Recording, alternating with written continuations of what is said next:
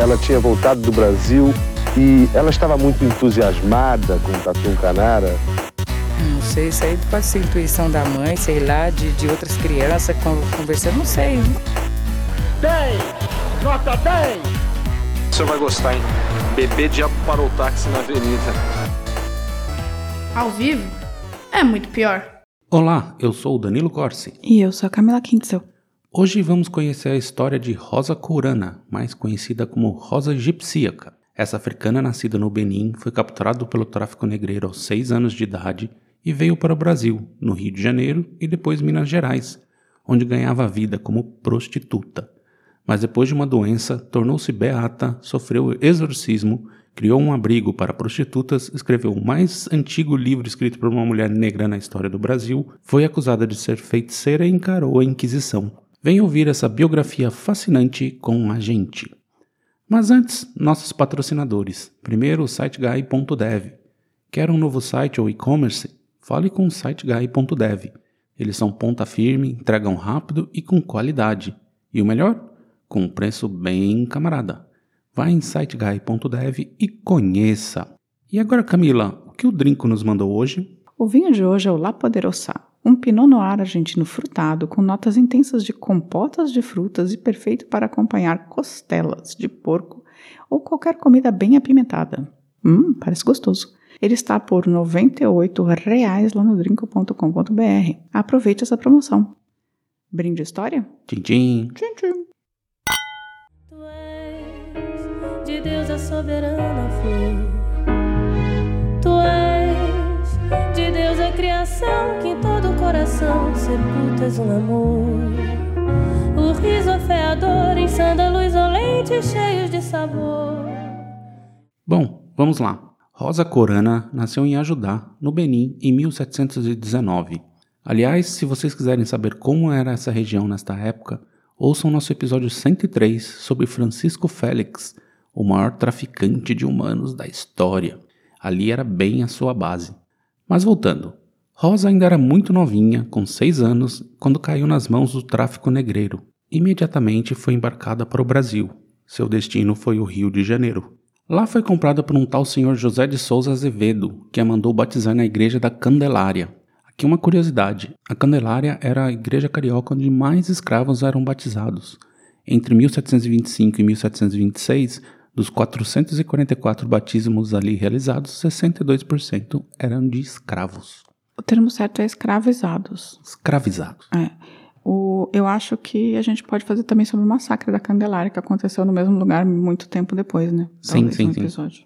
Nessa vida de escravizado infantil, Rosa fazia pequenos serviços domésticos. Cuidava de crianças, carregava objetos, dava recados e ajudava na limpeza da casa ou na cozinha.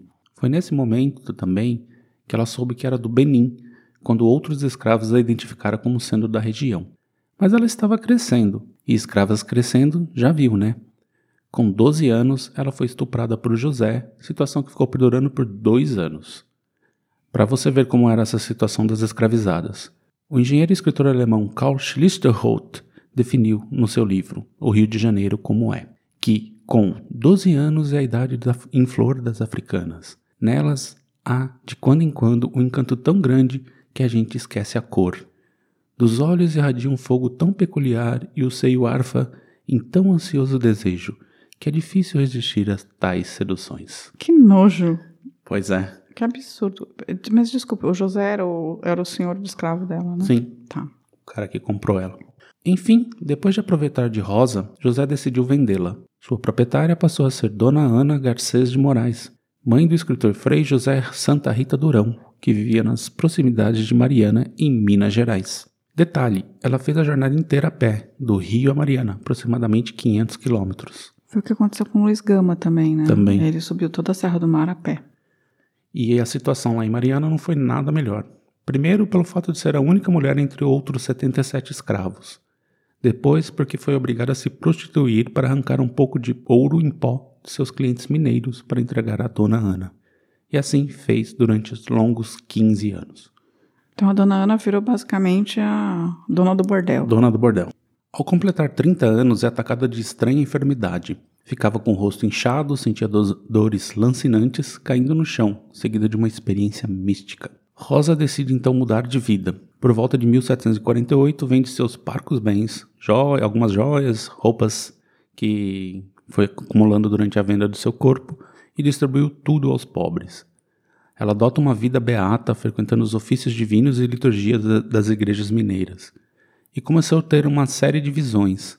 Deu a si mesma o nome de Rosa Maria Egipsíaca da Vera Cruz, ao que parece em homenagem a Santa Maria Egipsíaca, que, segundo a lenda, era também uma prostituta antes das manifestações de santidade. Tem um episódio sobre Santa Maria Egipsíaca no meu outro podcast, o Eu e Deuses. É só entrar em euideuses.com.br.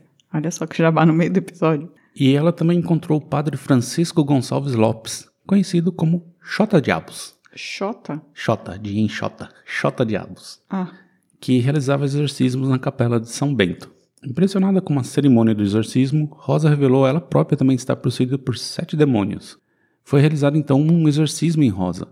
Na cerimônia, ela diz ter sentido como que um caldeirão de água quente que era despejado em seu corpo, e ela caiu desacordada no chão, partindo a cabeça na pedra debaixo do altar de São Benedito. Credo, que coisa mais violenta. Pois é. Isso é um exorcismo ou um tipo de tortura? Mas exorcismo não é uma coisa muito leve, né? Não, não é mesmo. Um segundo exorcismo foi feito e o Xota Diabos notou que, quando ela não estava possuída, fazia sermões edificantes, sempre preocupada que todos mantivessem a perfeita compostura nos templos, retirando a força para a rua os que conversassem ou desrespeitassem o Santíssimo Sacramento. Quando possuída por Satanás, ela falava grosso, caía desacordada e dizia ter visões celestiais, vendo por diversas vezes Nossa Senhora da Conceição, ouvindo diversos coros de anjos que lhe ensinaram algumas orações, recebendo até a revelação de uma fonte de água milagrosa ao pé de uma montanha, onde deveria ser construída uma igreja em honra de, da Senhora Santana. E após os exorcismos, Rosa dizia ser arrebatada por um misterioso vento. Diz ela: Quando saía de casa para ir à igreja, logo na rua senti um vento tão forte que me impedia os passos e com grande violência me fazia retroceder para trás e me bater o corpo em uma cruz, sendo em dias que não havia vento e só por virtude dos preceitos que punha o exorcista é que pude resistir ao dito vento e entrar na igreja. Eita, mas então ela ficava. Mas era. Mas o exorcismo não é para ser feito uma vez só? Sai demônio e acabou? É, em, em, teoria, sim, né? Mas pelo visto os demônios voltavam. Mas, tipo, é exorcismo em parcela em agora? parcela. Mal feito esse exorcismo é, também. O Xota Diabos não chotava O Xota. Diabo não enfotava, só dá uma afastadinha nos diabos. Não, não, enxotou, enxotou, né? Tá bom. A fama de visionária de Rosa espalha-se por Mariana, Ouro Preto, São João del Rei, sempre acompanhada do padre Xota Diabos e seus exorcismos. Ela chegou a interromper uma pregação gritando que ela própria era Satanás ali presente. É presa e enviada para a sede do bispado, em Mariana, sendo flagelada no Peilourinho, onde quase morreu. Aí tentaram tirar o diabo do corpo na base do chicote. Do chicote. Bem absurdo isso. Recuperada da tortura, ela procura o recém-possado bispo da diocese, Dom Frei Manuel da Cruz, que encarrega uma junta de teólogos para investigar se ela era possessa ou um embuste. Após uma série de provas, inclusive testando a resistência da pobre à chama de uma vela, que por cinco minutos ficou acesa debaixo de sua língua, os teólogos concluem que tudo não passava de fingimento, passando então o povo a chamá-la de feiticeira. Gente do céu, os caras colocaram uma vela cinco minutos embaixo da língua da pessoa? Isso. E ela aguentou? Ela aguentou. E aí chamaram ela de embusteira? De fake. Pelo amor de Deus, eu já tava o papel de diabo assinado, na hora, carimbado. Que Mas isso? ela virou feiticeira, na verdade, né? Entendi. Essa, essa mulher só se ferrou na vida, hein? Pelo amor. Pois é. Tadinha. E para evitar novos problemas, ela foge para o Rio de Janeiro, sempre auxiliada e protegida pelo seu inseparável padre Xota Diabos. Eu não aguento. Xota Diabos. Xota Diabos. Agora seu proprietário legal, o qual nessa época passava dos 50 anos. Ele comprou ela. O ano era 1751. Rosa instala-se inicialmente numa casa em frente à igreja de Santa Rita, onde lhe apareceu o menino Jesus vestido de azul celeste, tendo na cabeça uma tiara pontifícia. Ela desmaiou, vendo Jesus. Hum. Ela então conta sua história ao provincial dos franciscanos, Frei Agostinho de São José, que passa a ser seu diretor espiritual. Ela começa a fazer jejuns prolongados, autoflagelação, uso de silício e a comunhão frequente. Tá, ela, tá, ela não basta ter que apanhar, ela ainda tinha que se autoflagelar depois? Também. Ah. Os franciscanos então a apelida de Flor do Rio de Janeiro. Ela também tem uma visão onde Nossa Senhora obriga a ler e escrever, tarefa que faz com relativo sucesso. E também a faz abrir um abrigo para prostitutas que desejavam abandonar essa vida. Com doações de um sacerdote de Minas Gerais, ela funda o Recolhimento de Nossa Senhora do Parto. Ali, por volta de 20 mulheres, a maioria negras, eram acolhidas. Viviam de doações dos fiéis e dos parentes das recolhidas, e com um cotidiano de instituição religiosa. Ai, que bom, pelo menos fez alguma coisa positiva, né? Depois dessa vida de tanto sofrimento, ainda conseguiu. Madre Rosa, como passou a ser chamada, começa a escrever suas visões.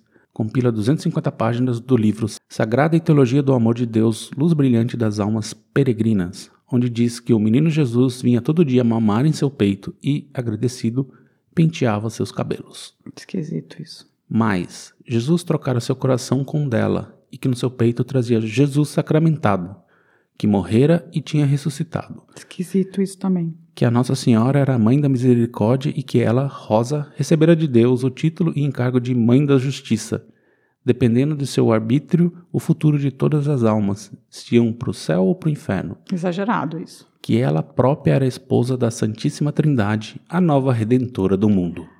Aí eu acho que, Rosa, você já tá, tipo, um pouco Foi longe, além. né? Foi além, foi além. E obviamente isso daria problemas. Junta-se a isso o fato que no recolhimento havia um culto à sua pessoa. Ela começa a pitar cachimbo e havia muitos elementos de inspiração africana, ou seja, muito sincretismo na liturgia. Basicamente, ela transformou tudo num culto afrocatólico. E o padre Xota Diabos dava corda. Para com o Xota, diabo. Não, dá. Não, é, ele é personagem importante na história. Ele chegou inclusive a encomendar um quadro onde, ele, onde ela aparecia pisando em alguns diabos e salvando uma alma do purgatório, enquanto um esbelto São Miguel a coroava com um esplêndido buquê de flores. Belíssimo.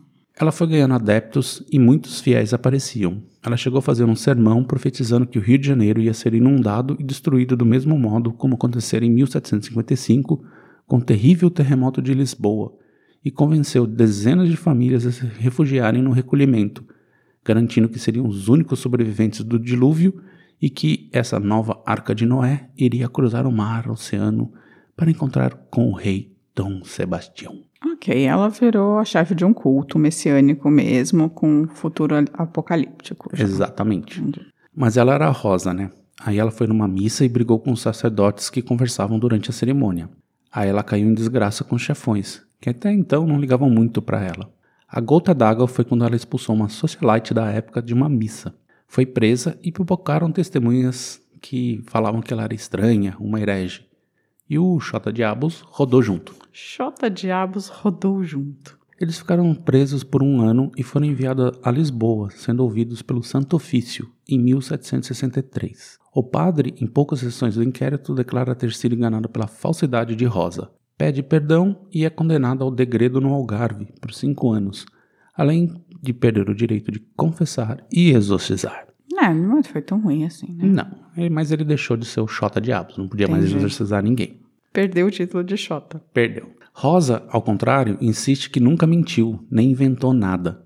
Confirma que todas as suas visões, revelações e êxtases foram reais. 4 de julho de 1765 é a última sessão de pergunta dos inquisitores.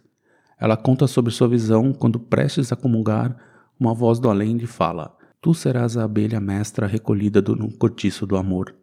Fabricareis o doce favo de mel para pôres na mesa dos celestiais banqueteados, para o sustento e alimento dos seus amigos convidados. E essa aqui é a última anotação de Rosa Egipsíaca pelo Tribunal do Santo Ofício. Por ser avançada a hora, não lhe foram feitas mais perguntas. E sendo lidas essas anotações e por ela ouvidas e entendidas, disse estar escrita na verdade e assinou com o senhor inquisitor depois de que foi mandada para o seu cárcere. Ninguém sabe o que aconteceu. Em geral, o tribunal sempre detalhava o resultado final da investigação, seja degredo, fogueira ou chibatadas. Mas não com Rosa. O que se sabe é que ela morreu em 12 de outubro de 1771, ainda prisioneira do Santo Ofício em Lisboa. A causa não se sabe, mas supõe-se que tenha sido natural. Isso foi seis anos depois dessa última Seis anos depois dessa última Anotação. anotação. E toda a vida de Rosa Egipsíaca, que até então tinha contornos de meio de lenda, meio verdade, foi totalmente revelada somente em 1983, quando o historiador Luiz Motti descobriu esse processo do Santo Ofício, narrando toda a vida de Rosa, que ele publicou de maneira completa em 1993, que aliás é base deste episódio. Que vida, não? E aí, Camila, o que você achou? Já conhecia a Rosa? Não conhecia, achei interessantíssimo, achei muito incrível essa história, assim. É, uma menina tirada do Benin, Sim. virou prostituta, depois virou Ela teve umas quatro vidas, né? virou pelo menos. beata, líder de culto, depois foi presa pela Inquisição. É, eu achei maravilhosa essa história. Como não tem um filme ainda a seu respeito, uma série, né? É, não, não tem nada do audiovisual sobre É, ela ainda. deveria existir, né? Um... Sim, dá. Algo. Tem novela da Globo isso. Na novela inteira eu não sei se dá, mas Ou pelo dá. menos uma série tava bem. Achei maravilhosa a história. Então é isso, gente. O episódio de hoje faz parte da nossa série de férias. Então a gente vai deixar os recadinhos para a semana quando a gente voltar, que é lá para meados de agosto. Mas os episódios continuam saindo. Semana que vem estaremos de volta. Tchau, tchau. Ao vivo é muito pior. Esse episódio é um oferecimento de trinco.com.br e siteguy.dev.